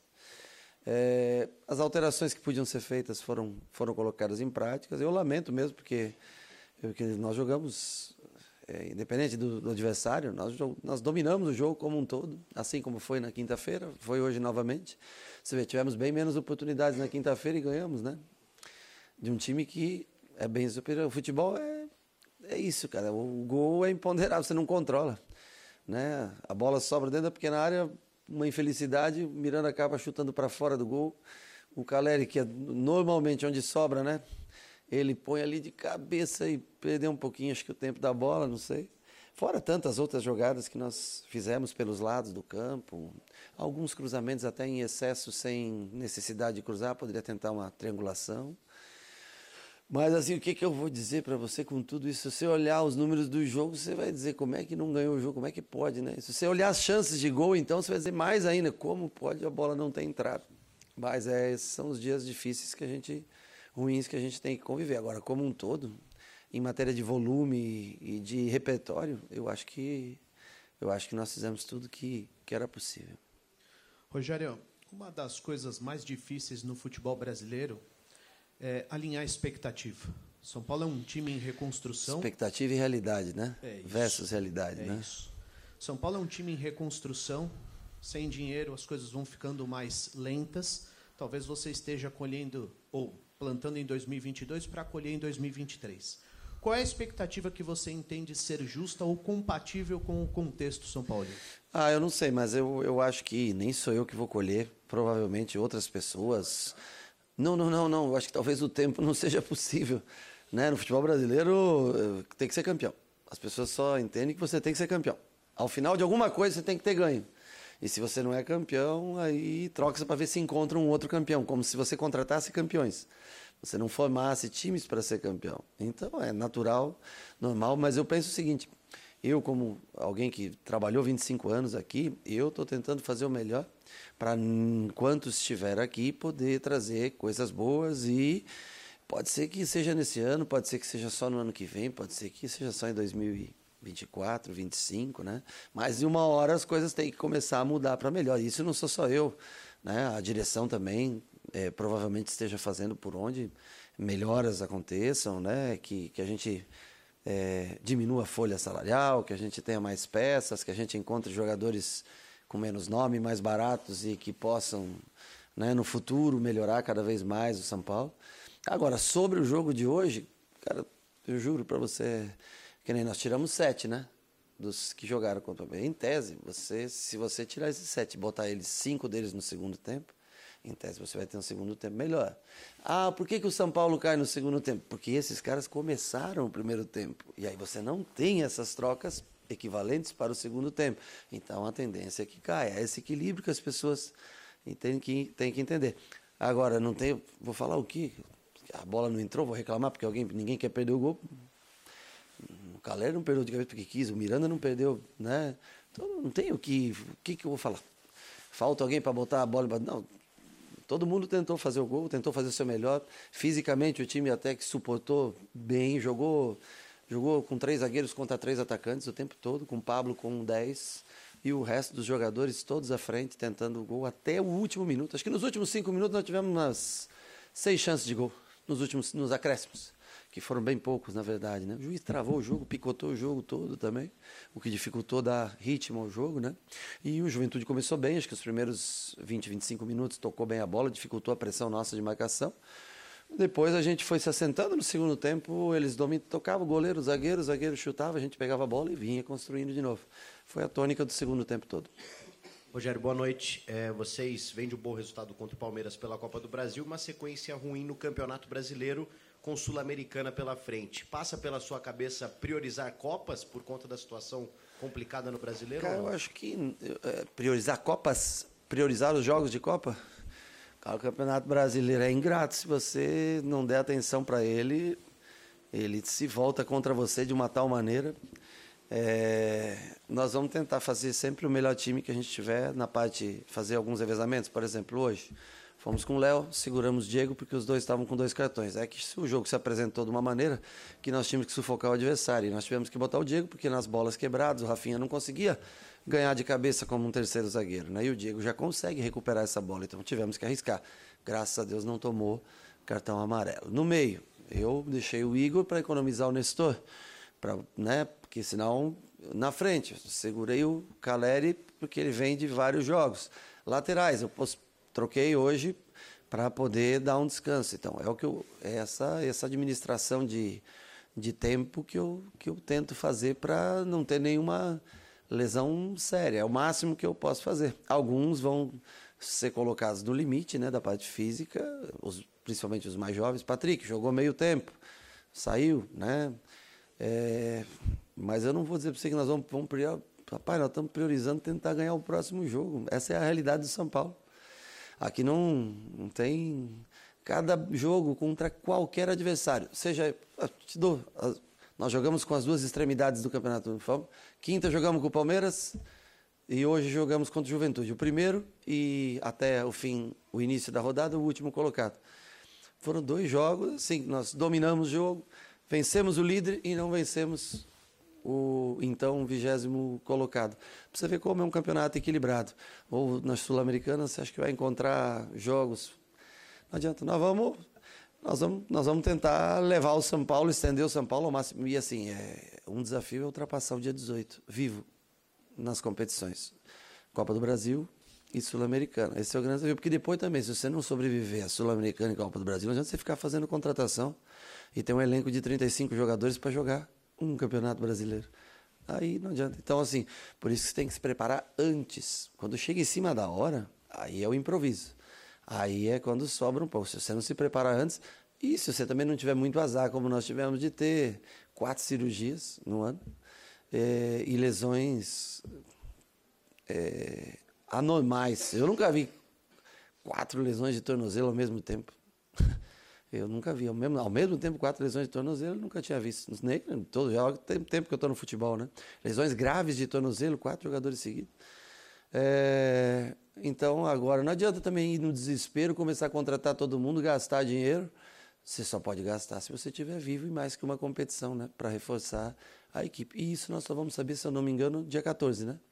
Que é onde decide a terceira das competições. O brasileiro vai, vai estar tá aí, né? Tem a Sul-Americana que decide antes, e se eu não me engano, a Copa do Brasil é no dia 14. A janela sobe dia 18. Então nós, vamos ter que sobreviver até o, até o dia 14, ao menos, né? Onde a gente sabe se passa em um, uma competição, fica numa só, se fica em duas ou se permanece em três. Rapaz, Rogério Ceni, nós vamos ter que sobreviver até o dia 14. Eu não sei se vou estar aqui na hora de colher os frutos, porque sabe como é que é, futebol é resultado, tem que ser campeão. E priorizar as Copas, o campeonato brasileiro é ingrato, declarações aí de Rogério nessa coletiva, o Birner. É, são todas muito realistas. Eu até acho que, se for possível, o São Paulo tem que levar a Sul-Americana muito a sério. Acho que é um título importante, vale vaga para Libertadores.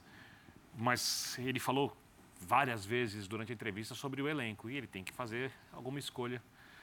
Não sei qual momento para a escolha. Talvez para ele seja agora. O Rogério é um cara meio precavido com essas coisas.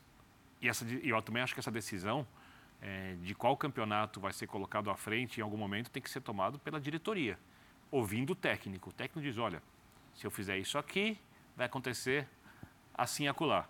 Como essa diretoria disse para o Crespo que estadual era mundial e depois demitiu o técnico porque ganhou o mundial, o time fisicamente foi muito mal em boa parte do brasileiro. Lembrando que o São Paulo tem muitos desfalques, não são lesões musculares. Uhum. O São Paulo fez uma preparação na parte física, no que diz respeito a isso, que por enquanto se mostra eficaz. As lesões de ligamento, torção, esse tipo de coisa não são possíveis de serem protegidas, a não ser que haja algum problema no São Paulo de reforço muscular para proteger os tendões e assim. Eu não acho que é essa a questão. Então, a situação desse ano de lesões é completamente diferente do ano passado. O Rogério já falou isso, inclusive, numa entrevista, não lembro depois de qual jogo. E ele foi muito sincero com o torcedor, foi muito sincero com todos. Assim, ele disse sobre as possibilidades reais da equipe. Por exemplo, quando ele não fala em títulos, e aí eu fico pensando Vamos supor que o São Paulo consiga classificação contra o Palmeiras. Palmeiras é mais forte, jogando dentro de casa tem chance de reverter o resultado. O Palmeiras disse que não vende jogadores, vai trazer. A diretoria do São Paulo já falou que vai vender jogadores, não sabe quem vem, se vem alguém. Então, a gente está falando de times individualmente incomparáveis. Mas vamos supor que no clássico o São Paulo vai lá, perde por um gol de vantagem e ganha nos pênaltis, ou se classifica. O São Paulo pode almejar, mesmo não sendo favorito, a Copa do Brasil. E eu duvido que o Rogério poupe contra o Palmeiras no jogo de volta. Claro. Então ali ele vai ter o time principal. No brasileiro ele já falou que não vai poupar. Né? Porque o campeonato, como, você, como ele disse, é, é ingrato. É ingrato. Quer um exemplo de que é ingrato? Vai sobrar para a Sul-Americana. Estou errado ou últimos oito jogos, últimos oito jogos, uma vitória contra o América? Corinthians empate, Ceará empate, Havaí empate, Curitiba empate, ganhou do América, derrota do Botafogo, derrota do Palmeiras, empate com o Juventude. Foi melhor em boa é parte isso. desses jogos, só não foi contra o Botafogo e contra então, o América. É, então. então. E, e, a, e a pontuação. Ganhou contra dizer, o América. A, é isso, né? A sua briga daqui a pouco começa a ser outra no campeonato. Essa, ah, vai brigar para não cair? Não, né? Isso não existe. Mas você ganhar jogos, né? uma situação um pouquinho mais confortável. Elenco faz muita diferença. Está chegando a hora da definição da temporada. As grandes competições serão definidas. A seguir, aqui no Linha de Passe, o clássico vovô, o mais antigo clássico do futebol brasileiro, e deu Fluminense na casa do Botafogo. Daqui a pouco a gente volta falando desse jogo aqui no Linha. Voltamos e com o estádio Newton Santos lotado, uma grande festa da torcida. O visitante se deu bem no clássico vovô. Botafogo 0, Fluminense 1, um, gol do Manuel. E você, no início do programa, destacou a atuação do Ganso, Mauro Navi. Que já havia saído nesse momento aí do, do gol, João Guilherme, mas assim, enquanto esteve em campo, foi o que eu brinquei com você, que você gosta de chamar de deboche, Deboche. ele foi um debochado. O Manuel também foi debochado nesse gol aí, que isso, hein? E a frieza, hein? Ó, Ó, gol de atacante, hein? Demais. O Caco, é isso que estão chamando ele nas redes sociais Eu aí, ouvi ó. uma brincadeira que, ah, ele parecia o Lukaku nesse lance, olha aí. Parecia mesmo, olha lá, ó. Puxou É, e drible de corpo e os dois foi foram. gol de atacante, né? Mas assim, desde o do início do jogo, muito mais a bola no- nos pés do Fluminense. Mas muito mais assim, coisa de 80 para 20. Só que, incrivelmente, no primeiro tempo, pelo menos até a primeira metade, diga-se passagem, um time também bastante misturado, bastante mexido, o do Botafogo, mas ainda assim, quando chegou duas, três, quatro, chegou mais vezes até do que o Fluminense. Mas a bola era só do Fluminense, que não conseguia ser efetivo, não conseguia ser ofensivo. E aos poucos, sim, foi conseguindo, e no final Se a gente pegar os números e tal, evidentemente que ele finalizou mais do que o Botafogo, mas passou uma boa parte do tempo sem que isso tivesse acontecido. Então, assim, não tem. Sei que o torcedor do Botafogo, mais uma vez, jogando em casa, fala, puxa, quando pensa que vai se animar e tal, aí vem uma ducha de água fria. Mas hoje não, não, não, tinha, não tinha como. Era um time. Foi sim um time muito inferior ao Fluminense. Então, mesmo o gol tendo saído já bem no, na parte final, é, olhando se é que tem justiça tal para resultados de futebol, seria justo que o Fluminense vencesse esse jogo. Uma hora. E o Ganso é, sobre São Paulo. E o Ganso nesse casamento feliz com o Diniz, né? Que chega elogiando o Ganso que tinha dito que ia jogar muito esse ano. E, e no jogando. começo do ano ele gravou um vídeo falando isso, muita gente duvidou. É. E o Felipe chegou dizendo que ele era gênio, que o time. Só uma é coisa, então você acha que o problema do Ganso nos, do, em todos esses anos do que não funcionou foram todos os técnicos? Não, não, foi ele que se entregou totalmente a, a, um mau, mau preparo hum. físico, a uma moleza, uma falta de vontade de talento jogar. é indiscutível, isso é O óbvio. talento ele sempre teve, mas parece que o Parece que o Diniz sabe ligar a chavezinha dele lá. Ô, você é bom, vamos cá, vem cá. Pô, você tem que jogar mais do que isso. Mas tal. com o Abel ele já estava bem. É. Essa é. temporada é Sim. no Fluminense Sim. é a mais regular do Ganso. É, exatamente. A última tinha sido o Léo Bertozzi, me lembrou aqui, 2014 14, no São Paulo? No São Paulo, né? 2014 no São ali. Paulo, rapaz. Mas sabe que, que, assim, a questão é que o, o, o, o como, se o futebol fosse só o tempo que você tem a bola no pé, o Ganso seria um, um craque mundial, né? Uhum. A maior na, na, verdade é, é, pouco tempo, né? É, então, porque ele faz ela andar rápido. É, e, e, porque a maior parte do tempo do jogo é, é, o jogador não tá com a bola no pé. Então é o que se cobra um pouco mais dele. Mas, assim, capacidade de achar os passes, de editar o ritmo, de acelerar o jogo, é de poucos. E, e, o estilo desse time que busca ter a bola bastante tempo, sem dúvida que o, que o favorece bastante. É, assim, eu, eu, não, eu, eu não esperava uma estratégia muito diferente do que foi o Botafogo, não. Acho que como o Bela pontuou no começo, o problema é que quando o Botafogo tinha a bola, a dificuldade para sair de trás era muito grande, né? Oh. Então fica aquela coisa que. E, e, o que eu gostei do Fluminense foi, por exemplo, no jogo com o Cruzeiro, finalizou muito, mas muitas vezes sem critério, ansioso. Hoje, menos, mas assim, mais paciência, rodando a bola, esperando aparecer a oportunidade. Eu sei que durante boa parte do tempo do 0 a 0 estava aí, é o jogo do. Ih, posse de bola 70%, ih, daqui a pouco vai tomar o gol. Mas não, não. E não chegou nem perto. Na verdade, foi um, foi um a 0 um a 0 magro, mas sem susto. Sim. Agora, um detalhe importante. O Fluminense está fora das competições sul-americanas. Ele tem a Copa do Brasil e o Campeonato Brasileiro. O que podemos esperar desse Fluminense do Diniz, Obreilha? Então, o Fluminense tem demonstrado que sabe o que fazer com a bola. É um time que cada vez mais é, mostra um repertório para finalizar e aí o Léo lembrou bem, contra o Cruzeiro. 31 é, finalizações, é. se eu não estiver enganado, Sim. contra Final, o Fluminense. Finalizando muito. Não foi tanto hoje. Mas com, com baixo 11, aproveitamento. É, baixo. Hoje consegue levar perigo no segundo tempo, o time evolui. Então o Diniz mostra que há um caminho a ser trilhado, já há uma identidade de jogo estabelecida. Três vitórias seguidas, isso dá confiança para o time e mostra que o, o Fluminense consegue reagir até em cenários adversos. O Botafogo, nos contra-ataques, incomoda, o Diniz corrige posicionamento e até mesmo a postura, e o time anda no segundo tempo e merece vencer com sobras.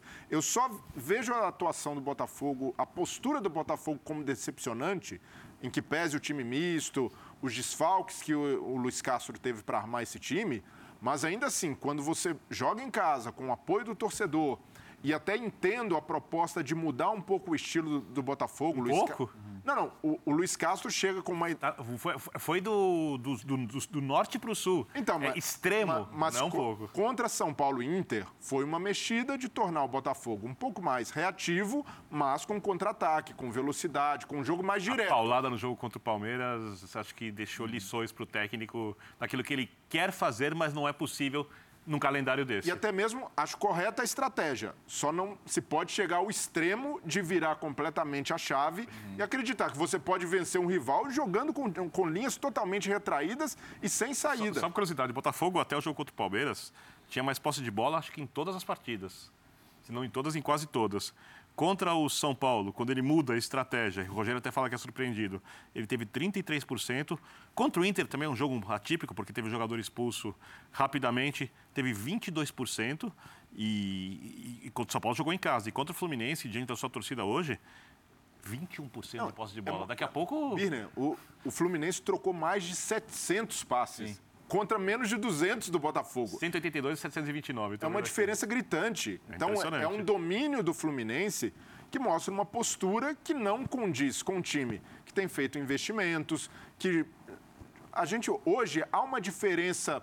Se o, o, o Botafogo tivesse com seu time titular é, uma diferença tão grande assim para o Fluminense, existe essa diferença, mas não a ponto de justificar uma postura tão reativa, tão retraída, ultraconservadora, que faz com que o Botafogo corra risco de andar para trás. Então, fica de lição para o Luiz Castro, que pode jogar de forma reativa, pode apostar em contra-ataque, mas não pode jogar de forma tão recuada como jogou, sobretudo no segundo tempo. O Fluminense ganhou e... o jogo, Biner, mas tem um fato a lamentar, né? Foi a última partida do Luiz Henrique. Ah, e agora, hein? E agora? É difícil repor o menino, Biner. Não, não e... tem reposição. Não, não, não tem. Não, no, no, elenco do Fluminense não tem. Entra ali o William, com a experiência dele, mas uma característica não, diferente. É, né? é, outro, é outro John, estilo, John né? Kennedy, outra posição. Hoje já participou do jogo. Mas eu pensei que você ia falar John Textor. Não, que não. É vai buscar não, John, alguém pro lugar do Luiz John Henrique. Textor hoje sofreu nas redes sociais do é. Fluminense, né? Com a tiração de sarro em inglês. Textos em inglês, é. É, mas o, no Fluminense não há uma reposição imediata para o Luiz Henrique. Se quiser, vai ter de ir ao mercado, buscar Isso, um por isso que eu pensei velocista. No,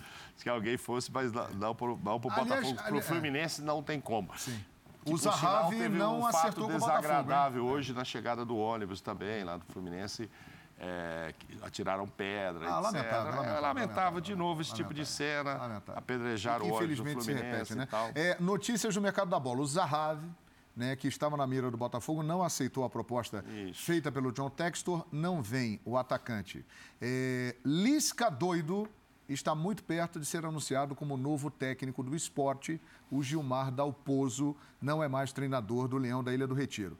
Pedrinho está acertando com o Atlético Mineiro, cria do Corinthians e que estava no Shakhtar Donetsk. E Andreas Pereira, que tem contrato com o Flamengo até o dia 30 de junho, o Fulham, que está de volta à primeira divisão da Inglaterra, fez uma proposta de 10 milhões de libras mais variáveis ao Manchester United por Andreas Pereira. E o Manchester achou muito interessante. Então, neste momento, é muito pouco provável a permanência de Andréas Pereira não, no Flamengo. Só não vai para o Fulham se ele não quiser. Entre os Exato. clubes está é, tá encaminhado. Exatamente. Como ele tem um desejo de continuar no Flamengo, isso aí pode pesar de alguma forma, mas a tendência é que ele vá para o futebol da Inglaterra. Meus amigos, um enorme Isso. prazer estar com todos vocês. Muito obrigado a todos que acompanharam o Linha de Passe, obrigado pela audiência. Amanhã, a edição clássica do Linha, toda segunda-feira. Continue ligado na ESPN. Um ótimo final de domingo, uma ótima semana para todos vocês. Fãs de esporte, valeu! Saúde e paz a todos. valeu, um abraço. Ah, é tradição, boa. É, não, e, e, e, e pro Lã é praticamente a sirene da fábrica.